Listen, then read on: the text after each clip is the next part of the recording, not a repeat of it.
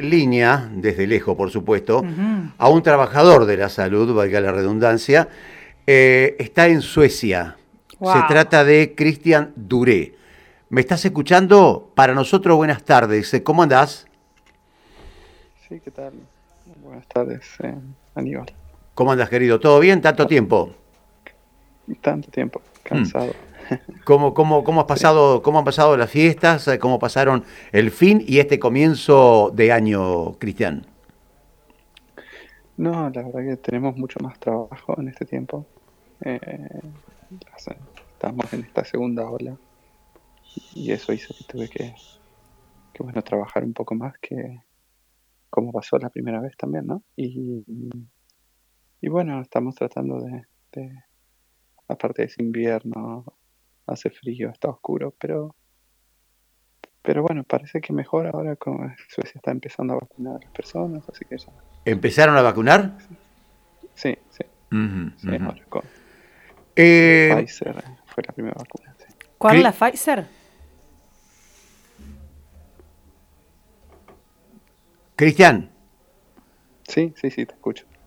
Ah, ¿cuál fue la primera, Cristian? Buenas tardes acá, ¿cómo estás? Sí, ¿qué tal? Buenas tardes. Buenas tardes. Empezaron a... Eh, no, sí, lo que, lo que empezaron a vacunar es con Pfizer y Biotech. Ah, ok. Este, es, fue la primera vacuna aprobada en la Unión Europea, ¿no? Eh, y, bueno, y ahora aprobaron Moderna también. Ajá. ¿Y cómo está el tema ya con los contagios, Cristian? Eh, bueno, Suecia cambió un poco su estrategia en cuanto a lo que fue la primera ola porque empezaron a testear muchísimo más personas que lo que hacían antes, ¿no? Ah, antes no, no se testeaba tanto como ahora, ahora están como viendo realmente cuáles son todos los casos, digamos entonces, para tener una mejor contabilidad, ¿sería?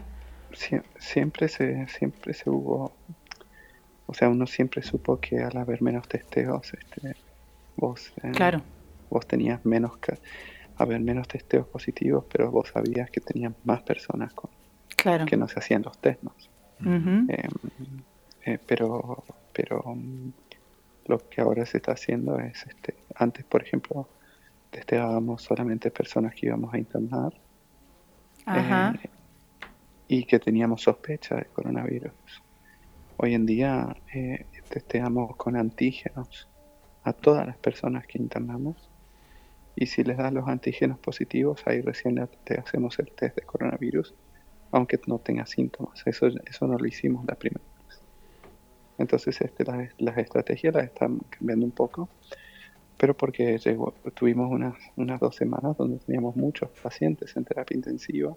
Oh. Eh, y bueno, ahora tuvimos que, que, reacomodar un poco la forma de trabajar en el hospital, como lo habíamos hecho la primera vez también, no es, no es algo nuevo. ¿no? Pero, pero esto, esta segunda ola no solamente está en Suecia, sino que está todo, mm. en toda Europa, ¿no? ¿Cómo, cómo está actuando el eh, Cristian, el gobierno, en cuanto al tema de lo que tiene que ver con los horarios, eh, la restricción, eh, porque acá se está en eso, acá en la Argentina se está en eso en estos momentos, se está debatiendo qué es lo que se, qué es lo que se va a hacer hubo un poco, le llamamos acá, bueno, vos sos argentino, le llamamos acá el relajo, el hecho de que eh, ha tenido que ver con las fiestas, con, con, la zona, digamos, de playa y demás, donde la cosa se complicó un poquito. Y bueno, ahora se está debatiendo ese tema para ver qué se va a hacer. ¿Qué está pasando ahí, en ese lugar, en esa región, ahí por Suecia? Bueno, lo que se hizo fue modificar un poco algunas leyes para que el gobierno pueda, pueda tomar decisiones más drásticas, a diferencia de la primera ola. Pero en realidad la estrategia sigue siendo la misma. Eh, no, se va, no hay confinamiento, nunca lo hubo y es más, este, por lo menos el primer ministro actual y los, los gobernantes actuales reconocen que el confinamiento no es la solución para nadie. Este, entonces, este, partiendo de eso, no, lo veo realmente personalmente lo veo casi inadmisible o, casi imposible que Suecia llegue a un confinamiento total como otros países. Eh, eh, pero... Te escucho. Sí, no. Eh, pero lo que sí se cambió un poco es, por ejemplo, que antes de esta, de esta ley nueva que entró en vigencia o entra en vigencia el domingo, uno solamente podía recomendar y hasta ahora, por ejemplo, se recomendaba que, que, no, que no haya más de ocho personas juntas en un mismo lugar, que los gimnasios traten de, de mantener distancia entre las personas, por ejemplo, que los shopping traten de mantener distancia entre las personas. Eso era una recomendación. Con esta nueva ley, eh, si no se cumple eso, ellos podrían llegar a sancionar a, las, a, los, a los comerciantes que no lo cumplan. Pero tiene que ver con, por ejemplo, ellos fueron claros de que no van a cerrar gimnasios, pero lo que sí van a, van a pedir es que se respete la, las reglas, ¿no? O sea, el distanciamiento social y todo eso, justamente porque ellos entienden también que, que hay una, una afectación económica importante. Claro, claro, claro. Eh, vos dijiste Pero son dos cosas diferentes, ¿no? Claro, vos dijiste una cosa importante recién, que eh, se dice que el confinamiento realmente no lleva a nada. Es, eh, es algo que por ahí compartimos bastante, porque esto del confinamiento creo que ya, ya, ya, ya somos conocidos de ese tema. Y bueno, habría que pensar en otra cosa, ¿no? Que un poco lo está diciendo vos, porque todo tiene que ver con, con algo que es tan importante y que es la economía, este Cristian, ¿no? Sí, pero también tenemos que ver que el confinamiento eh, trae efectos secundarios que son muy dolorosos para la, población. Este, yo creo que uno nunca tiene que olvidarse del, del concepto de salud, ¿no? La salud eh, es el completo estado de bienestar físico, mental y social y no solamente la ausencia de una enfermedad. Y eh, el confinamiento podría llegar a traer secuelas a largo plazo que lo que podría hacer es solamente aumentar la, mortalidad. Tomemos el, ejemplo de los suicidios, de, lo que es la, las enfermedades psiquiátricas. Está bien. Eh, por poner un ejemplo. Está bien, está eh, bien. Y, pero, pero más allá de eso, este, las estrategias, hoy en día no se sabe que, a ver, el, el confinar, el meter a todo el mundo adentro de una casa, adentro de las casas, hace que cualquier enfermedad o cualquier tipo de mortalidad disminuya. Este, vos querés disminuir los asesinatos o eh, mete a todo el mundo a la casa y saca al ejército a la calle y van a haber menos asesinatos. así. Sí, sí. Eh, querés disminuir las neumonías bacterianas.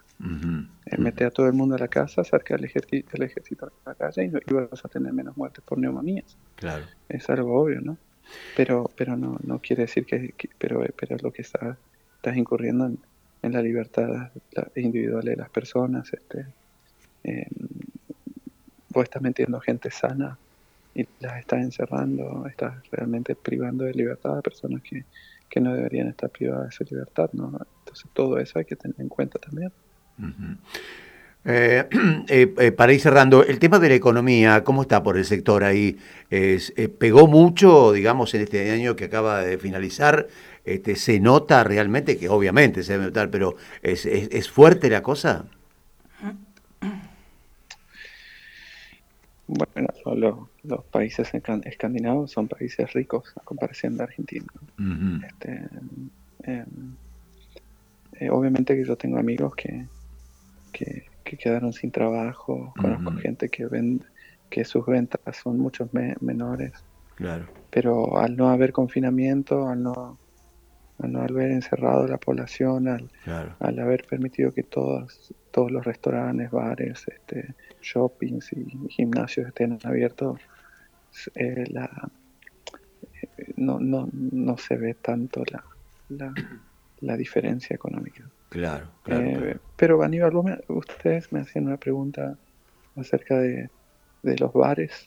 Por ejemplo, lo que sí se hizo fue dejar de vender, se dejó de vender alcohol después de las 8 de la noche. Ah, mira. y le piden a los bares que por mesa tengan más, creo que son seis u ocho personas como máximo. Ajá. Que ahora lo bajaron a cuatro, perdón, cuatro personas como máximo por mesa. Claro, eh, claro, O sea, no cierran el bar, pero no venden alcohol y, ah. piden que bajen a cuatro personas por mesa. Pero la gente... Y eso, la verdad, que yo como, como médico de emergencias yo estoy muy agradecido que hayan hecho eso, porque eso lo que hizo, lo que hizo fue disminuir, por ejemplo, los accidentes de tránsito, los, las intoxicaciones por alcohol, eh, los pacientes que vienen que, que, vienen porque se lastimaron en la calle, se cayeron borrachos y, y eso hace que la emergencia se pueda concentrar un poco más en, en los pacientes de, de, de COVID, ¿no? O sea que la verdad que nosotros como médicos de, emergencia estamos agradecidos. Que no es lo mismo que cerrar tu negocio a las 8 de la noche, porque eso no pasa. Por supuesto. se hace deja de vender alcohol a las 8 de la noche para que en la emergencia no esté sobrecargado con todos esos pacientes, porque un, viernes a la noche nosotros teníamos un montón de pacientes intoxicados. Oh. Eh, eh, o un montón de, de borrachos, ¿no? Este, y gracias a Dios tenemos menos de esos hoy en día y nos podemos concentrar en los otros pacientes. Claro, claro. Eh, no sé qué está pasando en Argentina, pero... y acá se está en eso, acá se está en eso, se está tratando de ver cómo se arregla el tema, ¿no? Acá hasta han hecho fiesta en, yates, calculá que hay otros yates que se, casi se hundieron porque se metieron todo adentro. No, el, el, relajamiento de la gente eh, se nota muchísimo. Por eso comparto esto que vos decís del, confinamiento, ¿no? que no, no sirve de nada encerrar a la gente. Lo que pasa es que, a ver, uno, es muy fácil decir, la gente tiene la culpa, eso es muy fácil decir.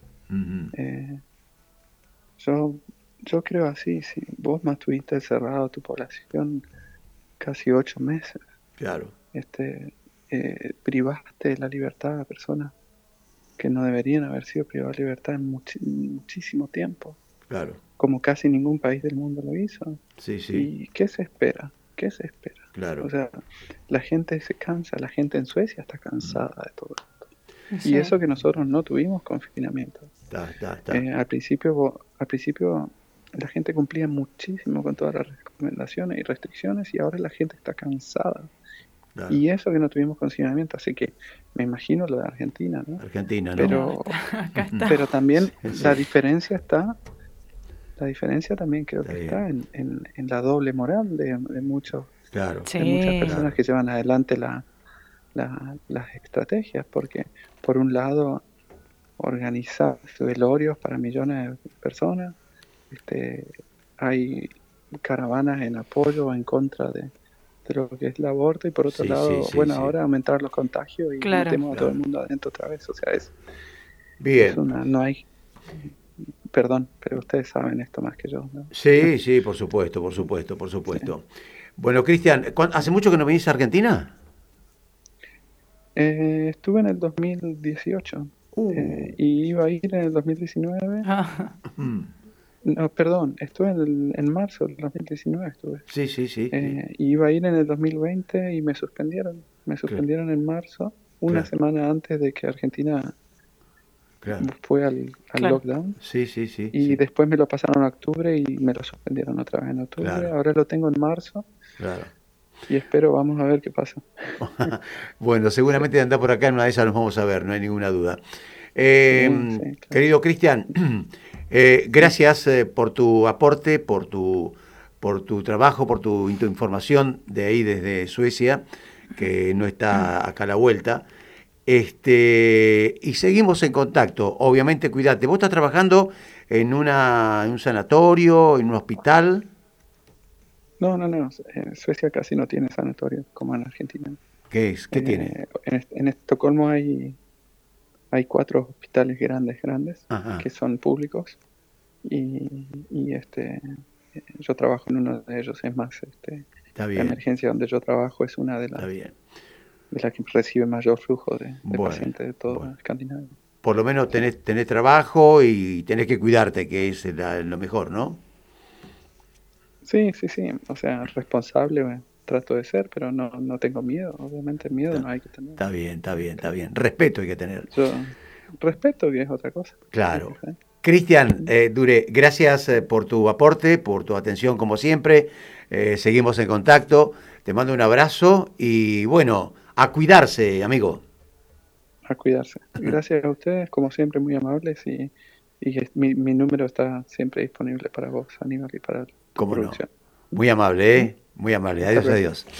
Bueno, ahí estaba eh, eh, un trabajador de la salud, como decíamos recién. Así es, Cristian Duré. desde Suecia, hablando sobre este tema mm, tan, tan actualizado, ¿no? Tan actualizado que tiene que ver justamente con la salud de cada día.